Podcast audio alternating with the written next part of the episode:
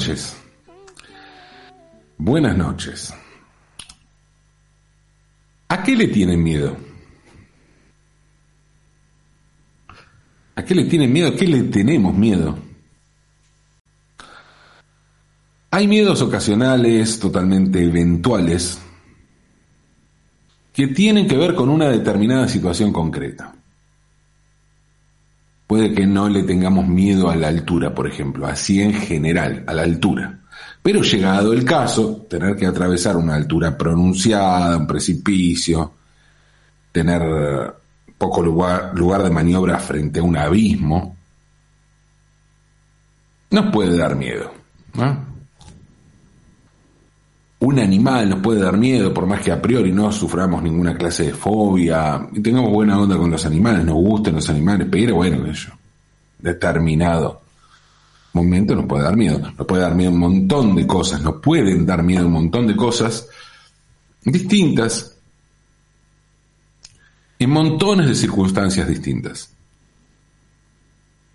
Hay miedos que son clásicos, como el miedo a la muerte o el miedo que les pase algo a los seres queridos o el miedo a las enfermedades. Es muy difícil escapar de esos miedos. Miedos que por eso mismo están aceptados socialmente, miedos que entran dentro de lo que podemos llamar razonables, ¿no?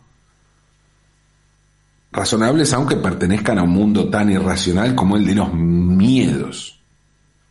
Porque los miedos son irracionales, ¿no?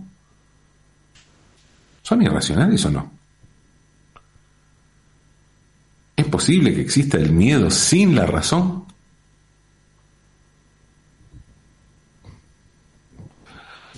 Jorge Valdano es un tipo muy lúcido, que combina dos mundos imposibles. El de haber sido un gran jugador de fútbol, al punto de haber sido campeón del mundo con Diego, en el 86, con la capacidad de conceptualizar esa experiencia y transformarlo en material teórico y literario. Entre muchas frases brillantes, Valdano dijo una que es antológica. Una expresión en realidad, no una frase, una expresión.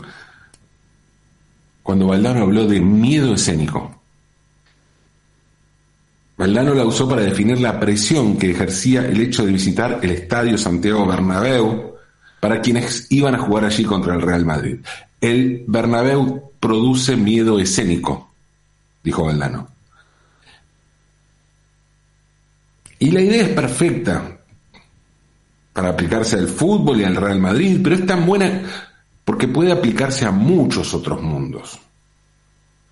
El miedo escénico es algo por lo que inevitablemente vamos a tener que atravesar en algún momento de nuestras vidas. Tal vez no con la magnitud que implica jugar de visitante contra el Real Madrid. Pero cada quien juega en esta vida el partido que le toca, ¿no? Y en un contexto distinto, de acuerdo a nuestras posibilidades, a todos nos tocó alguna vez tener que visitar al Real Madrid. El miedo escénico es algo que puede ser literal, es decir, que puede tener que ver con una situación escénica real. Valdano habló de miedo escénico porque sabía que la escena provoca ese miedo. Miedo necesario y que te hace actuar de formas que en otro lado no lo harías. Una vez lo escuché a Paco de Lucía. A Paco de Lucía decir algo al respecto. Paco de Lucía dijo que a él el escenario le daba pánico, pero que necesitaba ese pánico y que no imaginaba subirse a un escenario sin tener que vencer ese pánico. Y estamos hablando, digo pánico, y estamos hablando de uno de los más grandes guitarristas de la historia, ¿no? Un tipo que tocaba con una destreza tal, producto de haber estudiado tanto, que daba la sensación de que no tenía miedo. Pero bueno, es evidente que para llegar a eso tenía que vencer primero el miedo. El miedo enorme, ¿eh? porque hablaba de pánico. Imagino también que Paco no sintió el mismo miedo escénico la primera vez que se subió a un escenario que la vez número 200. Pero bueno, cuando dijo esto ya tenía mucho más de 200. Claro, les cuento esto y podría hablar de mi propio miedo escénico en este momento, al plantarme frente a un micrófono y hablarles. Y sí, la verdad que hay algo que pasa antes, pero no es lo mismo que en los primeros programas. Y tampoco tiene que ver con que sea local. ¿eh? Un artista siempre es local porque van a verlo a él. Paco de Lucía era, es local era local en sus conciertos. Pero además no importa la condición de local. O sí, pero mete presión. O se piensan que el miedo escénico del Santiago Bernabéu no pesa también para los jugadores del Real Madrid. Así como el miedo escénico del que habló Valdano excede largamente al estadio del Real Madrid, lo escénico excede, también los alcances del escenario. Porque el escenario no es solo eso que llamamos escenario. El escenario es el lugar donde nos exponemos ante un determinado público, grande o pequeño, pero público. Personalmente puedo hablar de un miedo escénico del escenario propiamente dicho, ¿eh? subir a cantar o actuar, cosas obvias que se hacen arriba del escenario y que me tocó hacer, y que atravesé por esa situación. Pero como les decía, ahora mismo estoy arriba de un escenario. La radio es un escenario. Una entrevista es un escenario.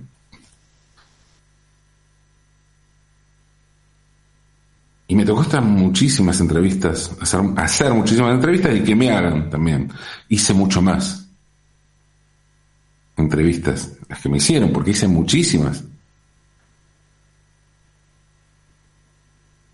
Y me di el gusto de entrevistar a gente que admiro muchísimo, pero hubo dos personas a las que tuve la oportunidad de entrevistar, o sea, producirlas, ¿no? Porque no era que estaba ahí, no, no es que estaba pactada la entrevista y no fui, no, no, nada de eso.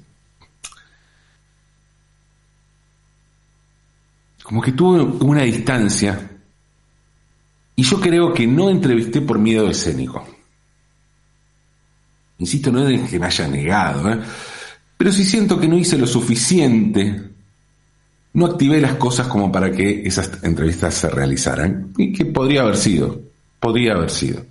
Y esas dos personas son Luis Alberto Espineta y Enrique Sims. El miedo escénico en esos casos, y en mi caso, esas personas, surgía de un mismo lugar que era la admiración profunda. Y una admiración tan grande que el miedo, en ese caso, pasa por no estar a la altura, por no defraudar, por no parecer un pelotudo, básicamente. O más pelotudo de lo que soy, ¿no? Que te lo diga alguien que admirás mucho y, y respetás tanto intelectualmente, ¿no? Spinetta, Sims y mi miedo escénico. Pero hay una diferencia entre lo que me pasaba con ellos dos. Porque Spinetta me daba miedo escénico por pura admiración.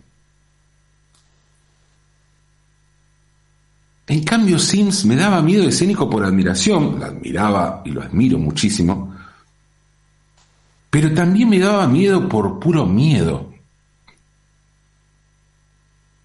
Sí, Sims me daba miedo. Viejo bastardo, fuiste muy malo, por eso fuiste muy bueno. Viejo bastardo, fuiste muy malo, por eso fuiste muy bueno. Así lo despidió Norberto el ruso Berea a Enrique Sims, que murió ayer en Buenos Aires. Y si el ruso dice que era malo, ¿cómo no tenerle miedo a Sims? Pero el miedo era justamente porque además Sims era muy, muy bueno. Y cuanto más malo era, más bueno era. Sims murió a los 76 años, algo que dado su estilo de vida es un montón, pero un montón. O no sé, tal vez esta haya sido su muerte definitiva en una vida en la que le tocó varias muertes y otras tantas resurrecciones. Enrique Sims nació en Lanús en diciembre de 1946, o sea que cumplió 30 el mismo año del golpe de Estado, en 1976. O sea, si Enrique Sims ya era el hecho maldito en la cultura burguesa, cuando las libertades aparecieron recobradas y se suponían totales, ¿cómo viviría Sims los años de la dictadura? ¿Cómo sería esa vida cotidiana? Está bien, estuvo algunos años afuera, algunos años vivió en Holanda, vivió en Brasil, vivió en varios lados. Contó en una entrevista que eh, lo marcó mucho la revista francesa, que estuvo en Francia cuando salió la revista francesa Araquiri.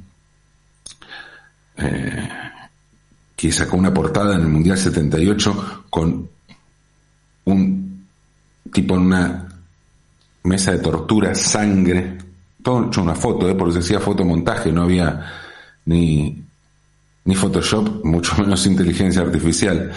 Y, un policía, y un, sí, un milico que estaba mirando un partido y decía, Argentina 78, qué bueno, durante los partidos se detienen las torturas. Esa era la revista que, lo había inspirado a Sims, ¿no? Eh, hoy formalmente pensar en Sims significa pensar en los límites entre periodismo y literatura. Sin embargo, y esto para pensar también cómo, cómo estaba Sims en esos años de la dictadura, antes de escribir, Sims quiso actuar. Y el de la actuación no es un dato menor. Porque Sims iba a ser una literatura marginal por varios motivos. Por un lado, porque él era lo marginal, ¿no? Contó varias veces que el nombre Cerdos y Peces, con el que llamó a la revista que fundó, viene de Lichín, que con Gabriel Levina, su editor, tenían varios títulos posibles, pero ninguno los convencía, entonces Levinas le propuso tirar el Lichín, y en el Lichín salió que los cerdos y los peces son los animales menos permeables a la cultura. Entonces Sims dijo, Puf, listo, el título es Cerdos y Peces, porque esta tiene que ser una revista sobre los márgenes, sobre locos, putas, ladrones, drogadictos. Eso es lo que lo que dijo, ¿no? O sea, Sims es marginal por temática y por estilo, pero también, también, por lo escénico, por lo teatral de su literatura y de cómo discurre su literatura, cómo se transmite su literatura. Y eso proviene de su primera vocación, que fue la actuación. Sims quería actuar, pero no le convencía ningún texto y comenzó a escribir sus propios textos, materiales, monólogos, obras de teatro. Y de su vocación escénica surgen sus performances con Patricio Rey y sus redonditos de ricota durante una década, desde fines de los 70 a fines de los 80, que terminan con Héroe del Whisky, el tema que le dedicó al indio, de Bang Bang, está liquidado de 1989, cuando ya se habían peleado y estaba... cuando se pudrió todo, básicamente. Sims iba a compartir escenario con otras bandas a las que también le sumaría sus monólogos, sus relatos e improvisaciones en vivo, bandas como Los Piojos, Los Caballeros de la Quema, Oversweet Bergarabat, pero además Sims ponía en escena sus palabras cada vez que aparecía públicamente. Las performances escénico-literarias de Sims podían verse en entrevistas, en las pocas que les hacían en radio, que les hacían en radio y televisión, ¿no? Periodistas no, no llamaban mucho para esos medios, pero hay algunas. O en sus participaciones radiales, como cuando fue columnista del programa Falso Impostor que conducía Gillespie por la Rock and Pop. Sims nunca condujo nada de este tipo de espectáculos más masivos. Siempre fue el columnista, el artista invitado. Pero sí llevó adelante monólogos en sitios más pequeños, montó obras de teatro y fue el director de orquesta de algunos proyectos editoriales donde dejó su marca como artista revulsivo total. Cerdos y Peces, sin duda, es su marca más intensa, su aporte generacional y, en lo personal, el proyecto editorial comunicacional que más me marcó en la vida. Y digo esto porque en lo personal significó la primera revista que sentí que estaba hecha para mí. Pero no solo eso, no era una revista que abría una puerta a un mundo que era mi mundo. Yo conocí Cerdos y Peces como suplemento del porteño y conocí el porteño porque la leían mis viejos. El porteño para mí fue ir un paso más allá de humor. Y esas dos revistas las leían mis viejos y fueron muy importantes, muy, muy importantes. Pero Cerdos y Peces no la leían mis viejos, ni remotamente. Cerdos y Peces era como sumo en la música con un montón, montón de data. Hay una tapa de cerros y peces en la que está Maradona y el título es La nueva trola cubana. O sea, mezclaba Diego con Cuba, Diego en Cuba, con un bardeo a la nueva trova, que significaba sobre todo burlarse de determinado cliché progre que implicaba el gusto por la nueva trova. Incorrección pura. Pero no porque sí. No. Yéndose a la mierda porque había que correr algunos límites.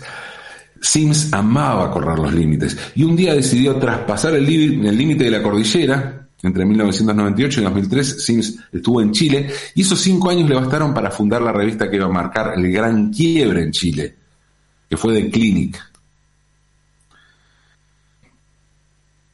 También escribió un libro sobre los tres, una banda muy importante de allá, y otra sobre Jorge González, el líder de una banda muy buena que se llama Los Prisioneros, pero la pudrió, la pudrió, dijo que Jorge González, pasado de cocaína, se le había, eh, eh, le había tirado una onda sexual, se pudrió todo, bueno.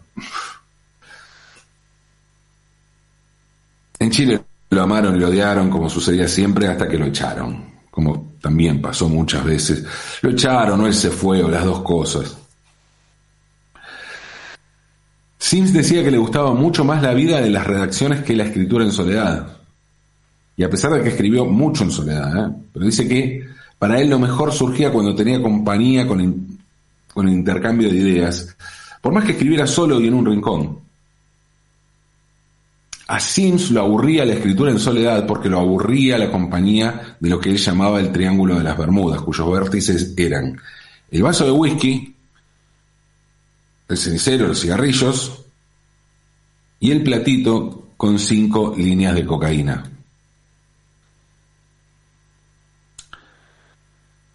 Cuando compartíamos staff en la revista THC en épocas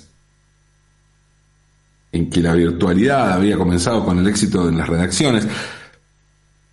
Había una redacción en THC, pero los, los colaboradores podíamos enviar nuestras notas. En ese contexto, Sims iba a la redacción para escribir su columna. Y eso creo que fue fundamental para la revista, por el aporte, ¿no? Un tipo así, escribiendo así. Él decía que para él tenía que ser así, que lo que se producía en una revista se tenía que escribir allí en la redacción, por más que fuera una columna individual, que eso colectivo, que era un medio, tenía que estar. Entonces tenía que escribirse allí.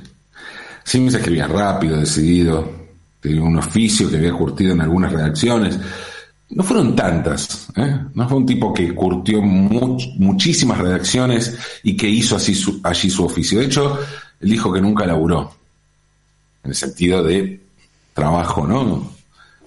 Trabajo, trabajo, en serie, trabajo. Estuvo en los diarios La Voz y Sur, en la revista Fin de Siglo, El Porteño, y bueno, en las Cervos y Peces, ¿no? Pero claro, contaba que a veces junto a su compañera Vera Land tenía que escribir, tenía que escribir toda la revista, ellos solos, porque no tenían plata para pagar colaboraciones. Entonces creaba un montón de seudónimos y allá iba, a escribir todo.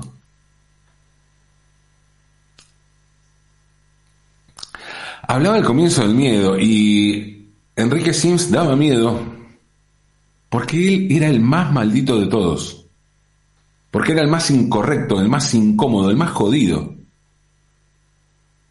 Pero sobre todo daba miedo porque maldito como era, jodido como era, sorete como podría llegar a ser, el turro tenía razón. Su pesimismo y su crudeza daban miedo porque Sims no careteaba nada porque no había ni un gramo de pose en lo que decía, hacía y escribía. Sims estaba en este mundo para advertirnos sobre los horrores de la existencia. La revista de este sitio inmundo, así era la bajada de cerdos y peces. Y para eso, para advertirnos del sitio inmundo que era este mundo, él mismo encarnaba esos horrores. No era un cronista pulcro. Sims era parte de lo que retrataba. Por eso muchas veces se lo considera parte del periodismo gonzo, cuyo máximo exponente fue el estadounidense Hunter Thompson. Sí hay algo de eso, claro, cómo no. Admiraba mucho a Thompson. Sims, sin duda. Por otra parte, como Thompson y también como Truman Capote, como Norman Mailer o como Rodolfo Walsh, Sims no solo borra, sino que también desconoce los límites entre periodismo y literatura.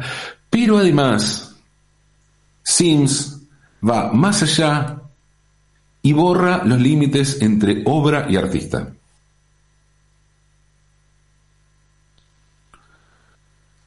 Hoy que hablamos tanto de separar al artista de la obra, Sims, Enrique Sims,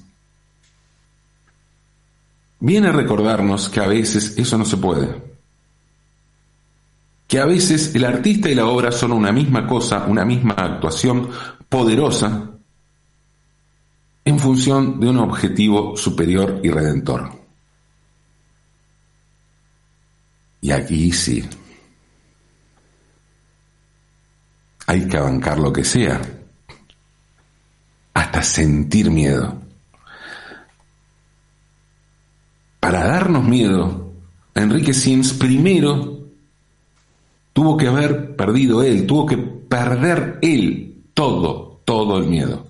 Si es que alguna vez lo tuvo.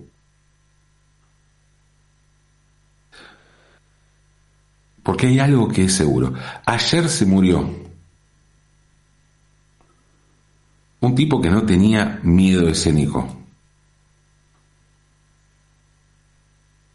Allá se murió un tipo que daba miedo y que no tenía miedo. Un hijo de mil putas genial que daba mucho miedo. Gracias, viejo maldito. Gracias por este miedo que me causaste por este cagazo, por este terror. Gracias por el mundo que me hiciste descubrir. Gracias por tanto, tanto, tanto talento. Tengamos miedo. Por Enrique Sims. Tengamos miedo. Aunque es de noche.